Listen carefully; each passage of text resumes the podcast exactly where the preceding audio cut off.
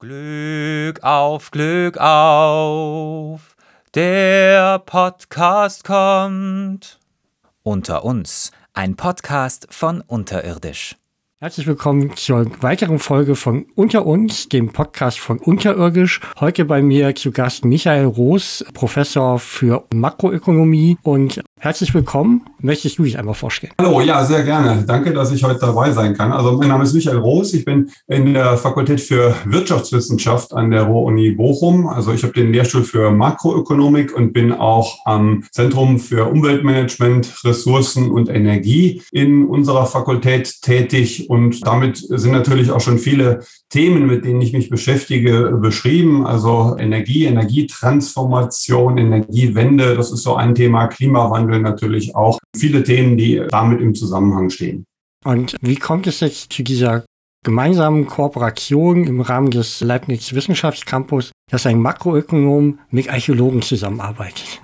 Ja, das ist wirklich eine gute Frage. Also das kommt daher, dass mich Kollege Thomas Stöllner aus der Archäologie vor, ja, ich weiß gar nicht mehr genau, wie vielen Jahren auch angesprochen hat für ein Vorläuferprojekt. Er hatte damals auch einen Doktoranden, den Arne Windler, und da ging es dann darum, zusammen sich Gedanken zu machen über ja, Wirtschaftssysteme, die eben auch davon abhängen, wie Ressourcen verfügbar sind und die man eben auch gestalten muss, um Ressourcen abzubauen. Also wir sind schon seit vielen Jahren im Austausch. Ich war am Anfang selber auch sehr überrascht, aber das ist wirklich eine spannende Zusammenarbeit jetzt schon seit vielen Jahren um Freude.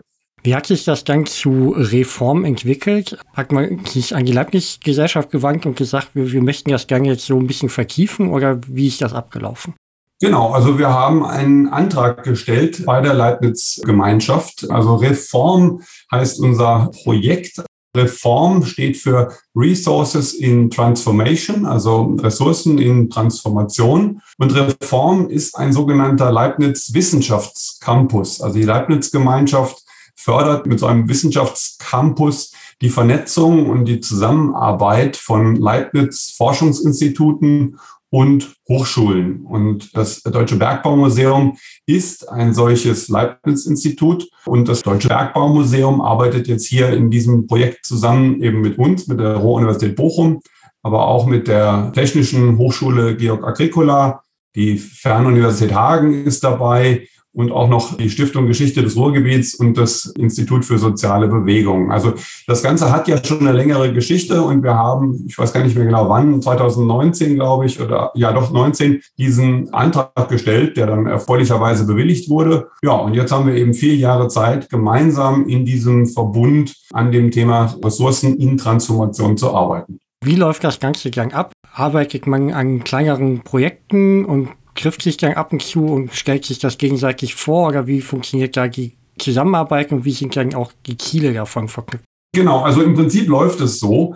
Wir sind ja jetzt offiziell gestartet 2020, aber das war leider aufgrund von Corona ein bisschen schwierig. Das kann sich ja sicherlich jeder vorstellen. Aber seit dem vergangenen Sommer hat das Projekt ganz gut an Fahrt aufgenommen. Und einige der Teilnehmer kennen sich ja schon etwas länger. Einige sind jetzt aber auch neu dazugekommen. Und deswegen ist es auch wichtig, dass man am Anfang mal eine gemeinsame Sprache entwickelt und auch ein gemeinsames Verständnis, worum es jetzt eigentlich wirklich so gehen soll. Und das ist eigentlich genau so, dass wir eben gerade jetzt am Anfang mal uns in verschiedenen Vorlesungsreihen und Kolloquien auf einen gemeinsamen Stand bringen, also gegenseitig ein bisschen vorstellen, wo kommen wir her, was sind eigentlich die Themen, die uns beschäftigen. Wichtig ist, wir sind halt wirklich eine sehr interdisziplinär zusammengesetzte Gruppe, also von Archäologen über Historiker, Soziologen, Geografen, Ingenieure und oder mich als Wirtschaftswissenschaftler. Und da ist es schon wichtig, dass man sich am Anfang erstmal ein bisschen kennenlernt, äh, eben durch Ringvorlesungen, Kolloquien, um dann zu schauen, dass man auch an gemeinsamen Projekten ganz konkret arbeiten kann. Also in dem Vorläuferprojekt war es tatsächlich auch so, dass wir zwei Postdocs hatten, eine äh, Archäologin und ein Ökonom. Und die haben tatsächlich dann beide auch an einem gemeinsamen Projekt gearbeitet, wo die Archäologin eine bestimmte Idee hatte, eine Theorie hatte und der Ökonom, mein Mitarbeiter, dann ein wirklich formales Computersimulationsmodell entwickelt hat, mit dem man diese Theorie dann ausgestalten und entwickeln konnte. Also das funktioniert. wenn man sich darauf einlässt und eben auch ein bisschen Zeit hat, zueinander zu finden. Das heißt, die Synergieeffekte sind zwar da, aber wahrscheinlich muss man sich auch auf eine gemeinsame Sprache einigen. Also klingt jetzt vielleicht ein bisschen komisch, wenn man denkt, naja, wir sprechen ja dann wahrscheinlich alle Deutsch, beziehungsweise dann Englisch mit äh, vielleicht auswärtigen Kollegen, aber grundsätzlich sprechen wir in den Fachdisziplinen unterschiedliche Sprache, wenn wir Fachbegriffe benutzen, die vielleicht woanders ein bisschen anders definiert werden. Genau, also das ist auf jeden Fall so. Also es, ist, es sind die Begriffe, die unterschiedlich sind, aber auch die Konzepte, es sind äh, die Methoden, die man anwendet, es sind auch unterschiedliche Vorstellungen davon, was eine Theorie ist oder was interessante Forschungsfragen sind, welche Ziele man überhaupt verfolgen soll. Das braucht schon ein bisschen Zeit und ja, wie ich es ja eben selber gesagt habe, man muss da eine gemeinsame Sprache entwickeln oder ein gemeinsames Verständnis davon, was man eigentlich meint, wenn man über bestimmte Dinge spricht. Und das ist manchmal nicht so ganz einfach, weil die äh, Disziplinen schon auch wirklich unterschiedlich sind. Aber wenn man sich bemüht, kommt man da schon zusammen. Was wäre denn so eine der Sachen, die besonders wichtig sind, dass man sich auf was einigt, wo aber ursprünglich die Definition am weitesten auseinanderklafft? Also äh, wir haben in unserem Projekt verschiedene so Forschungsthemen oder äh, Forschungsgebiete. Also das sind drei. Also in dem einen geht es darum, wie wird aus einem Rohstoff überhaupt eine Ressource. Also das hängt dann sehr stark mit kulturellen Prozessen auch zusammen. Im zweiten geht es um das Verhältnis von Raum und Wissen oder der Produktion von Landschaft oder der Wahrnehmung von Raum. Und das sind jetzt Themen, die für mich als äh, Ökonom erstmal schwer zu verstehen sind. Also was heißt Produktion von Landschaft? Also als Ökonom würde ich ja irgendwie denken, die Landschaft ist doch da. Aber das ist eben nicht so. Das sieht nicht jeder so. Und Landschaft ist ein Konzept. Ja, also Landschaft sind nicht einfach nur die Bäume, die irgendwo rumstehen, sondern auch, wie man das Ganze entsprechend wahrnimmt. Und das muss man erstmal lernen. Und in unserem dritten Forschungsbereich geht es um gesellschaftliche Asymmetrien zwischen verschiedenen Akteuren. Und auch dieser Begriff der Asymmetrien, so steht es in unserem Projektantrag, ist jetzt eigentlich auch einer, den ich so in dieser Form in meiner Disziplin äh, in der Wirtschaftswissenschaft vielleicht nicht verwendet hätte oder verwenden würde. Wir würden eher über Ungleichheit beispielsweise sprechen, jetzt weniger über Asymmetrien. Das liegt jetzt nicht so weit auseinander, aber man muss sich dann trotzdem erstmal auf so eine Begrifflichkeit dann einlassen. Oder auch die Frage überhaupt, was, was man unter Transformation versteht oder unter Ressource versteht. Da kann man sehr, sehr unterschiedliche Vorstellungen haben. Und das muss man wirklich, da muss man sich die Mühe machen, diese Begriffe am Anfang erstmal so ein bisschen klar zu kriegen. Ich kenne das insofern, dass ich mich sehr stark auch mit Soziologie beschäftige und dann auch bestimmte ja, Konzepte erstmal verstehen muss, wie das überhaupt zustande kommt. Insofern ist es sicherlich auch erstmal am Anfang schwieriger, aus der eigenen Position herauszukommen, sich das andere ja, mehr anzueignen, zu verstehen, warum wird das hier präferiert, ist das wirklich besser und so weiter. Rohstoffe, die zu Ressourcen werden, ist jetzt vielleicht für unsere ZuhörerInnen eher so, das ist doch das Gleiche. Oder kannst du einmal den Unterschied klar machen? Ja, ja, ja, ja. Also das ist eine, eine gute Frage. Also im, im Alltagsverständnis ist das ja wirklich so, dass eine Ressource einfach mit Rohstoff übersetzt wird. Aber das greift wirklich zu kurz. Man kann das so sehen. Rohstoffe, also zum Beispiel Holz oder Erze, Öl oder Kohle oder auch Wasser, sind ja in der Menschheitsgeschichte eigentlich schon immer da gewesen. Aber sie werden und wurden ja nicht immer genutzt und waren auch nicht immer erschlossen. Zum Beispiel jetzt die Verarbeitung von Erzen erfordert ja bestimmte Technologien. Also es nützt mir ja nichts, dass ich ein Erz habe. Ich muss das Erz ja auch weiterverarbeiten können. Oder viele Rohstoffe liegen ja nicht einfach irgendwo rum oder nicht mehr irgendwo rum. Hier im Ruhrgebiet konnte man die Kohle ja einfach so im Wald finden, aber das ist ja nicht mehr so oder war auch nicht mehr so, sondern man muss diese Rohstoffe ja erst bergbaulich fördern und erschließen. Und das bedeutet ja einen erheblichen logistischen und infrastrukturellen Aufwand. Und diesen Aufwand betreibt man ja nur dann, wenn der Rohstoff auch einen Wert hat. Ja, und Wert, damit meine ich gar nicht nur einen ökonomischen Wert, aber auch allgemeiner vielleicht einen gesellschaftlichen Nutzen oder einen gesellschaftlichen Zweck. Ja, und das ist auch äh, kulturell bedingt, welchen Zweck äh, ein, ein Rohstoff hat. Bei diesem Übergang, da wird er dann zur Ressource. Also wenn es eben irgendeine einen Zweck gibt, gesellschaftliche Interpretation davon, was der Rohstoff ist, wozu er dient, damit wird er dann eben zur Ressource. Und das kann sich im Zeitablauf eben auch ändern. Und so ändert sich auch die Bedeutung von Materialien. Steine haben heute nicht mehr dieselbe Bedeutung, wie sie in der Steinzeit hatten. Oder Holz hat heute auch nicht mehr dieselbe Bedeutung, wie es im, Mittelalter beispielsweise hatte. Also einerseits führen Ressourcen zu gesellschaftlicher Transformation, aber andererseits führt eben auch eine gesellschaftliche Entwicklung oder eine gesellschaftliche Transformation wieder zurück auf das, was eigentlich eine Ressource dann ist, ja, also in, in dieser jeweiligen Gesellschaft. Und vielleicht abschließend nochmal, Ressourcen muss man jetzt nicht auch nur materiell verstehen, auch wenn wir in dem Projekt schon einen Fokus auch auf materiellen Ressourcen haben. Aber Ressourcen kann man natürlich auch weiterfassen und könnte auch zum Beispiel Zeit oder Wissen oder Aufmerksamkeit für ein Thema oder auch kulturelles Kapital. Auch das könnten Ressourcen sein, die man für bestimmte Zwecke nutzen kann und deren Verteilung in der Gesellschaft über bestimmte Gruppen oder bestimmte Akteure wichtig ist, wenn man verstehen will, wie sich Gesellschaften transformieren. Eine vielleicht etwas provokantere Frage, aber vielleicht macht es das ein bisschen anschaulicher. Menschliche Ressourcen im Endeffekt. Also wir müssen ja nicht unbedingt an Sklavenhandel denken, aber das gibt doch sicherlich auch den Menschen als Ressource, was ja wahrscheinlich auch für gerade auch in der Archäologie relativ vernachlässigt wird, aber sicherlich eine Rolle spielen dürfte. Ähm, ja, also als Ökonom hat man da keine größere Schwierigkeit damit. Also äh, es gibt in der Ökonomie den Begriff Humankapital, der von einem Unternehmen äh, oder in einer Wirtschaft verwendet wird, um irgendwas zu erzeugen. Der Begriff war vor einigen Jahren, glaube ich, mal sogar Unwort äh, des Jahres, also wo gesagt wurde, naja, da werden Menschen jetzt entmenschlicht, wenn man sie als Kapital versteht. Aber als Ökonom hat man da eine nüchterne Einstellung dazu und sagt, naja, also natürlich braucht man äh, diese ja, Ressource, ähm, um was erzeugen zu können. Und wenn man eine bestimmte Anzahl von Menschen nicht zur Verfügung hat oder bestimmte Qualifikationen nicht zur Verfügung hat, dann hat man eben auch bestimmte Möglichkeiten nicht, um bestimmte Dinge zu tun. Also wenn wir jetzt aktuell über Fachkräftemangel sprechen, wenn wir darüber sprechen, dass man die Digitalisierung vorantreiben will und Menschen braucht, die programmieren können, die entsprechendes Know-how haben, dann ist es natürlich eine Ressource, die ein Unternehmen oder auch eine ganze Volkswirtschaft braucht oder nutzen kann, um bestimmte Ziele zu verfolgen. Also als Ökonom hat man da, glaube ich, kein großes Störgefühl dabei und da ist es etabliert. Das ist dann in anderen Disziplinen vielleicht anders. Ich habe so das Gefühl, dass das gerne mal ein bisschen vergessen wird. Also ich glaube, ich weniger bei uns mit der sehr starken Bergbaufokussierung im, im Bochum auch, wo das durchaus mitgedacht wird, aber in meinem Feld ist es dann doch eher ein bisschen seltener.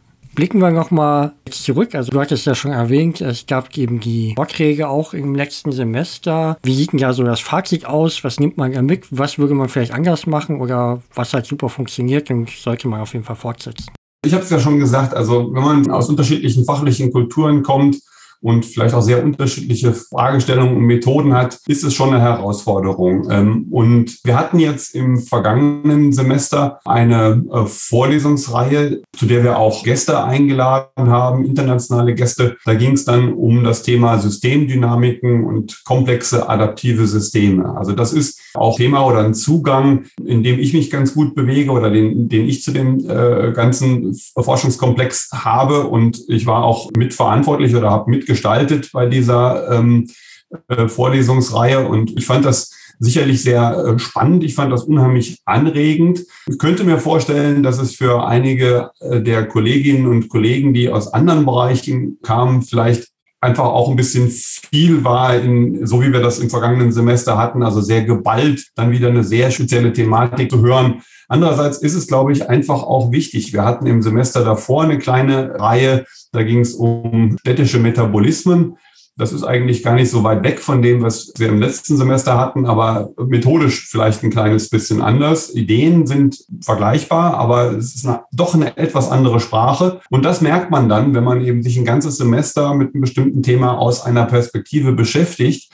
Wenn man sich die Zeit nimmt und darauf einlässt, dann sieht man diese Verbindung, aber das passiert nicht sofort. Ja? Also ich glaube, das ist etwas, wo man einfach diese Offenheit braucht und sich darauf einlassen muss. Also wo man auch sagen muss, na ja, es ist jetzt vielleicht für mich ein bisschen fremd oder ich sehe auch nicht direkt, was mir persönlich das bringt. Aber längerfristig, glaube ich, ist es eben schon interessant und dass man dann mit vielleicht ein bisschen Geduld dann die Verbindungslinien dann irgendwie sieht. Also von daher würde ich jetzt im Moment eigentlich gar nicht sagen, dass wir sehr viel anders machen müssen. Ich habe es ja am Anfang schon gesagt. Ich glaube, ganz wichtig ist, dass man sich überhaupt erstmal kennenlernt. Und das geht ja eigentlich auch gar nicht anders, als dass man Themen auch wirklich mit einer äh, gewissen Ausführlichkeit vielleicht mal darstellt. Weil wenn man das immer nur sehr kurz macht, kommt ja nicht wirklich was rüber. Also wenn man nur ganz kurz anreißt, kann sich ja niemand wirklich darunter vorstellen, was man so macht.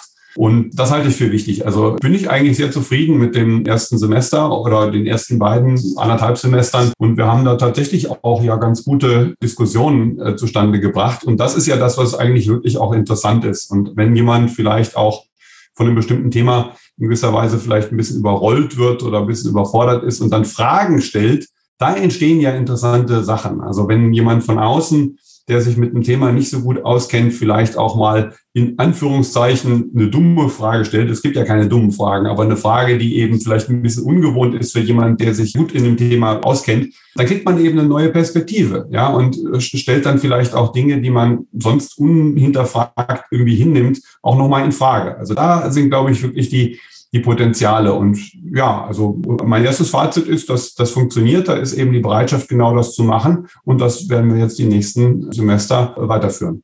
Ich hatte mir auch einige der Vorträge angeguckt und habe dann meistens eher gedacht, ja, das, das klingt ja gut, aber ich habe gemerkt, ich verstehe vieles von dahinter nicht. Ich verstehe die Grundgedanken noch nicht so. Aber es ist sehr interessant, weil man dann schon wenig schon mal weiß, wo man nochmal nachgucken könnte, was man sich auch mal anschauen kann, was man vielleicht ja in seine eigene Forschung mit einbeziehen kann. Und das äh, fand ich sehr gut. Ich hatte einmal gerade nochmal erwähnt den Schwerpunkt auf Systeme. Vielleicht kannst du einmal mal kurz System erklären oder was das bedeutet oder meint.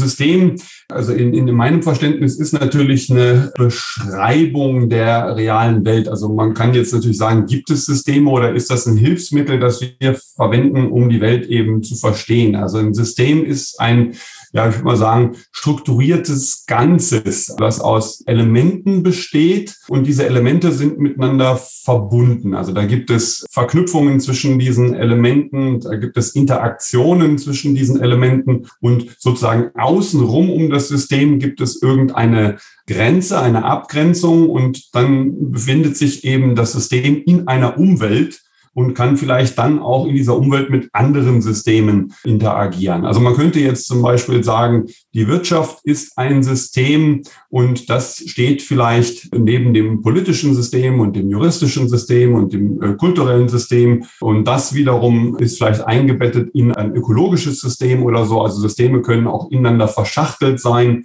Und innerhalb der Wirtschaft könnte man Märkte als eigene Systeme verstehen oder Unternehmen als eigene Systeme verstehen. Das ist so der Systemzugang, den ich habe.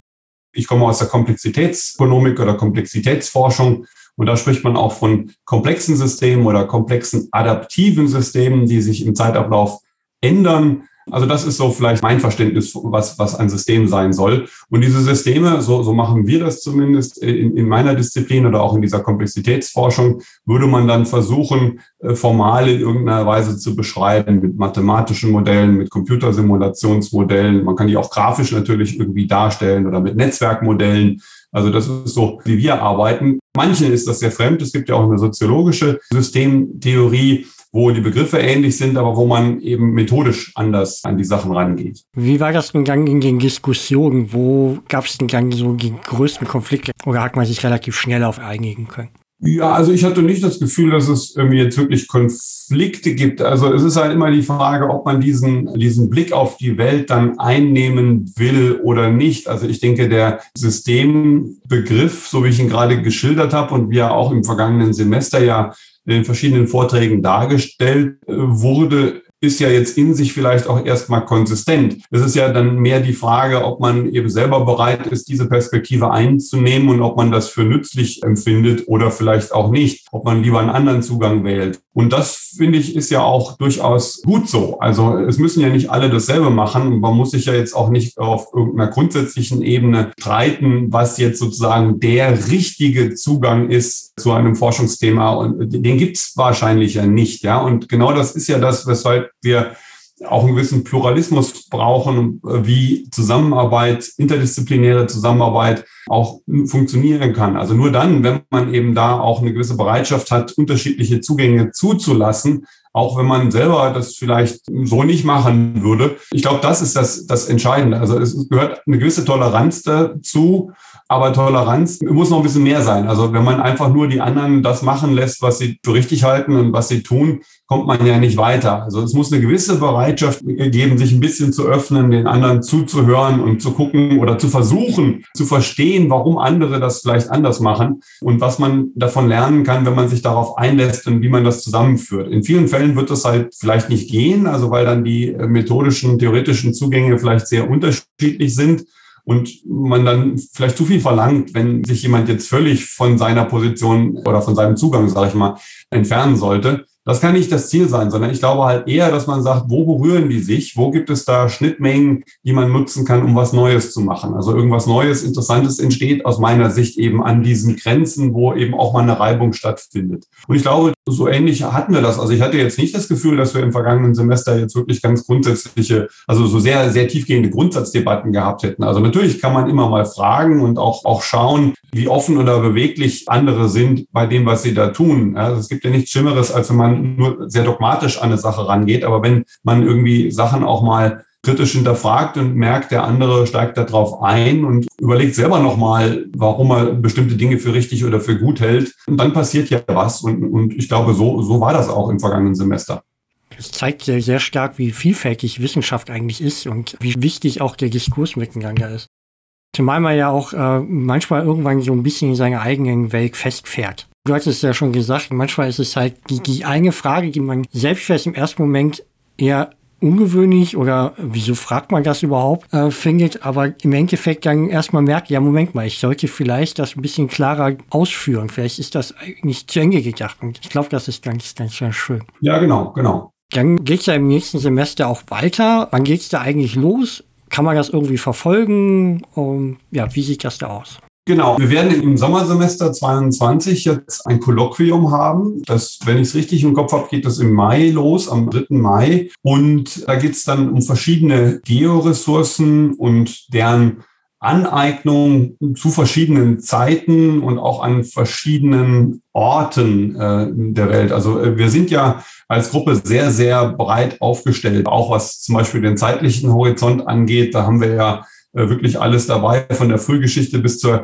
Gegenwart und vielleicht auch der Zukunft. Also ich beschäftige mich tendenziell eher mit der Zukunft, also sozial-ökologische Transformation und wo wollen wir denn hin und äh, wie können wir die Gesellschaft weiterentwickeln. Und das ist natürlich bei den Archäologen naturgemäß ein bisschen anders. Also insofern haben wir da ja wirklich einen ganz extrem breiten äh, Horizont und das spiegelt sich eben auch in diesem Kolloquium im nächsten Semester wieder. Also wir haben einen Vortrag zum Beispiel jetzt über Wasser als Georessource in der mediterranen äh, Prähistorie. Wir haben einen anderen Vortrag, da geht es um Monopole auf Salz und Eisen im antiken China. Also da sieht man schon, das sind jetzt zwei sehr unterschiedliche ähm, Orte und äh, auch unterschiedliche Ressourcen, um die es dann geht. Da haben wir wirklich eine Vielfalt. Es geht auch um Narrative, Narrative über diese Ressourcen. Also ich hatte ja eben erzählt, dass es darum geht, wie ein Rohstoff überhaupt zu einer Ressource wird. Also es geht auch um die Wahrnehmung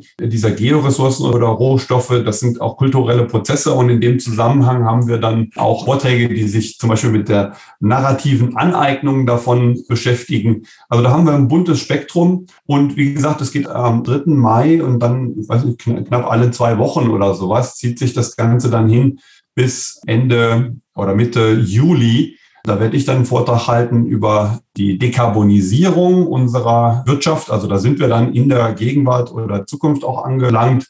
Und noch die Kollegin Dorothea Mehr wird einen Vortrag halten über Narrative von Nachhaltigkeit im Rahmen der Klimakrise zur Transformation des Energie Dispositivs am Beispiel von, von Wasserstoff. Also insofern haben wir da, glaube ich, auch eine, eine gewisse Dramaturgie drin, dass wir eher bei historischen Fragen anfangen und uns dann so ein bisschen nach vorne arbeiten zur Gegenwart und in die Zukunft, wo wir dann Ausblicke oder Auswege dann vielleicht auch haben. Klingt auf jeden Fall sehr spannend. Bei Aneignung bin ich sicherlich nicht der Einzige bei uns im Haus, der da interessiert zuhören wird. Und ich denke, wir werden das auf jeden Fall bei uns auf den Portalen nochmal jedes Mal ankündigen. Das heißt, wenn Interesse besteht, werden wir auf jeden Fall nochmal darauf hinweisen, dass die Veranstaltung ist und was eben der Vortrag an dem Tag sein wird. Dann herzlichen Dank, dass du dir die Zeit genommen hast und das einmal so vorzustellen.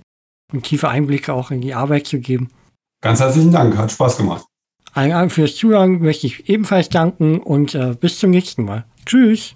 Danke, tschüss.